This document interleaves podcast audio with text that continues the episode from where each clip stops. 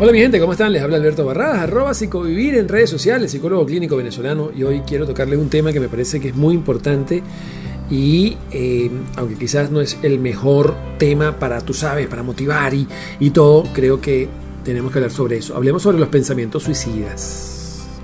De alguna u otra manera, hemos tenido nosotros pensamientos suicidas. Yo he tenido pensamientos suicidas en algún momento de mi vida, ¿ok?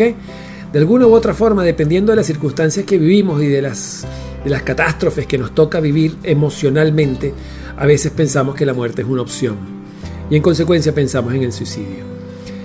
Por otro lado, hay mitos que hablan acerca de eh, si una persona se va a suicidar, no lo anuncia, no lo dice.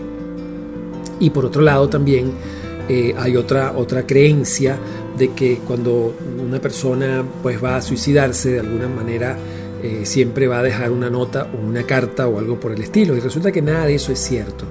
Los pensamientos suicidan pueden ser impulsivos, pueden ser reactivos, pueden venir en un momento determinado, incluso sin que ni siquiera los estés pensando, ¿ok? Ahí hay que tener cuidado. También aquellas personas que anuncian suicidios, es importante tenerlos en cuenta, mirarlos, prestarle atención. ¿Ok? Ahora bien, prestarle atención no significa que uno va a hacer lo que ellos dicen porque ellos se van a suicidar. No, porque ya eso es manipulación. Y nosotros sabemos que hay gente que manipula con eso.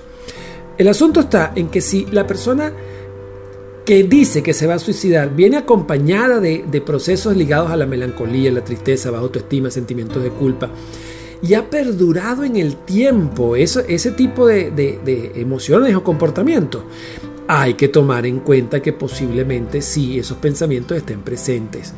Por otro lado, también es fundamental que nosotros entendamos que el suicidio es un tema muy complejo que tiene múltiples variables y que eh, viene como consecuencia de procesos represivos o de situaciones intespestivas que el individuo no logra procesar correctamente y entonces actúa de manera reactiva también viene por desesperación, viene por angustia, viene por, por situaciones que el individuo siente que ya no, no, no, no puede más con la vida.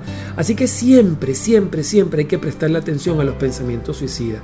Y si de alguna forma usted es quien los tiene, debe buscar ayuda. No se quede con eso dentro de su cabeza, no se quede con eso allí, usted sabe, rumiando esos pensamientos, este, sin compartirlos, sin buscar ayuda, sin buscar opciones de personas que le permitan ver otras alternativas en la vida. Es fundamental que busque ayuda porque la vida merece vivirse, la vida, la vida tiene valor y a pesar de que en momentos determinados podemos estar viviendo, eh, caramba, cosas muy negativas y sumamente angustiantes, la muerte no es una opción.